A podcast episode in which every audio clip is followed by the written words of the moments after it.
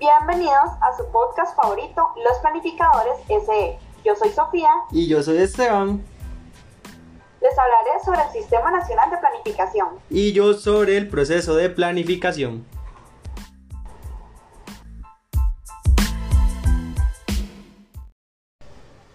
Para iniciar, podríamos definir qué es un sistema. Un sistema es aquel proceso cíclico que consiste en un conjunto de partes relacionadas entre sí.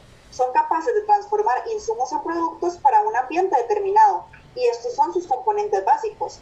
El proceso de conversión va a transformar los insumos en productos que luego serán llevados a un ambiente externo para poder recibir retroalimentación. En los tipos de sistemas tenemos el abierto, el cerrado y el social. El abierto en su estado original se modifica por la retroalimentación. Véase una empresa, una familia o los individuos. El cerrado no tiene la capacidad de cambio por sí mismo, no se puede adaptar a las demandas del ambiente. Lo podemos ver tal un reloj, un motor o inclusive un teléfono.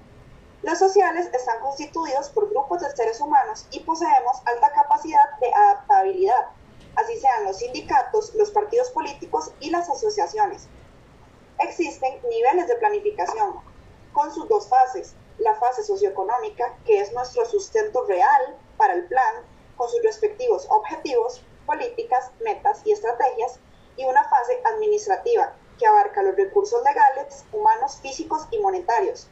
Todo esto nos lleva a una programación, luego a una acción y por último ver los resultados. Tenemos estos tipos de planificación que son la planificación global o estratégica. Esta es la llamada a un proceso de planificación integral. Empieza con su decisión política. Investigaciones y diagnósticos. Ocupamos cosas como indicadores, pronósticos, evaluación de alternativas, políticas globales macroeconómicas, ya sea las comunidades y sus demandas e ideas. Tenemos la planificación regional. Con regional nos referimos a que hace alusión a una división territorial en un país, en este se definen objetivos, políticas y metas de desarrollo para cada región y se demanda que su puesta en práctica se realice desde y en la misma región. En esta fase se deben aportar criterios básicos para que el político y sociedad decidan sobre un desarrollo más equitativo. Tenemos la planificación sectorial. Corresponde a los grupos de instituciones vinculadas por la afinidad de las actividades que realizan. ¿A qué nos referimos con esto?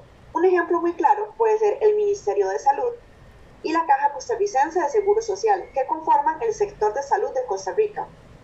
Este plan debe ser ejecutado desde la institución y gracias a esta se cuenta con la infraestructura administrativa de las instituciones para poder hacer realidad los resultados en las regiones. Por último, tenemos la planificación institucional o táctica puede ser determinante para que se alcancen o no los objetivos señalados en todo lo que es el plan sectorial y regional. Estará constituido por este conjunto de programas y proyectos que siempre sean coherentes, los planes a largo y mediano plazo, y también se programan las operaciones, se ejecutan y se analizan sus resultados para que puedan ser eventualmente evaluados y mejorados.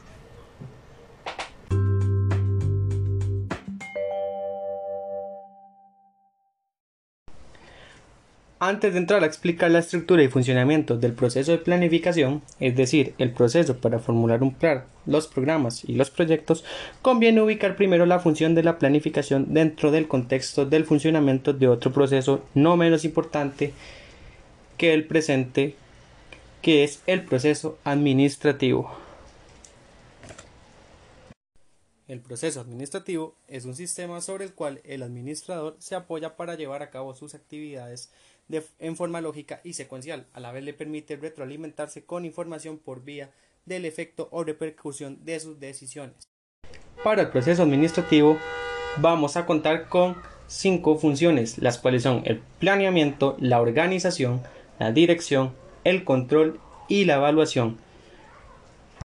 Para empezar a definir cada función del proceso administrativo, empezaremos hablando un poco del planeamiento la cual es la determinación del trabajo que debe realizar el grupo para alcanzar los objetivos propuestos. Antes de realizar un planeamiento se deben hacer siete preguntas, las cuales son el qué, el para qué, cuándo, con qué, quién, cómo, y dónde. Una vez que hayamos dado una respuesta concreta y precisa a cada una de estas preguntas y hayamos discriminado entre varias alternativas de acción, estaremos entonces en capacidad de entrar a formular un plan o programa con mayores posibilidades de variabilidad práctica a través de las subsiguientes funciones del proceso administrativo. Para la siguiente función hablaremos un poco sobre la organización, la cual contiene dos aspectos básicos, los cuales son la estructura de la entidad que es un organigrama, y con el acopio e integración de los recursos para llevar a cabo el plan. Es importante rescatar que un organigrama consiste en una gráfica que representa la división especializada del trabajo de la organización por niveles jerárquicos de autoridad. La tercera función del proceso administrativo es la dirección. En esta etapa se trata de activar la organización que dentro de la concepción de algunos autores, es afín con la tarea de dirección o gerencia y en consecuencia comprende las actividades emprendidas por el administrador para iniciar y continuar las acciones indicadas por el planeamiento y la organización con el fin de lograr los objetivos. La cuarta función es la de control, la que trata de la vigilancia habitual para asegurar que los hechos se ajusten a los planes. El control se puede aplicar en tres momentos, los cuales son el ex ante, durante y ex post a la realización de las tareas. Igualmente se aplica a cuatro conceptos mínimos que son cantidad, calidad, costo y tiempo. Llegamos a la última función del proceso administrativo que es la evaluación, la cual asume el importante papel de investigar, localizar y analizar las causas de los estados de control, es decir, encontrar las respuestas al por qué las cosas no resultaron como se planearon. Ahora, mencionado todo lo anterior, llegamos al proceso de planificación, el cual consiste en identificar, ordenar y transformar racionalmente los recursos disponibles para alcanzar objetivos de bienes y servicios en un plazo y localización determinados. Para llevar a cabo un proceso de planificación se debe tener planes los cuales se dividen en corto plazo, mediano plazo y largo plazo. Para realizar alguno de estos planes, ya sea corto, mediano o largo plazo, se deben llevar a cabo cuatro etapas de un proceso de planificación, los cuales son formulación del plan, discusión y aprobación del plan, ejecución del plan y control y evaluación de resultados.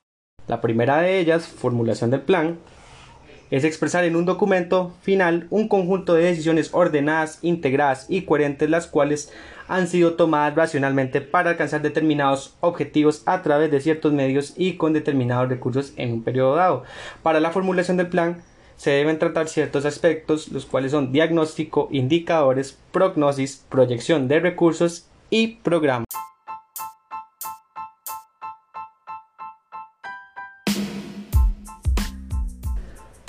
Esto fue todo por hoy. Yo soy Esteban. Yo soy Sofía y nos vemos en el próximo segmento de Planificadores SE.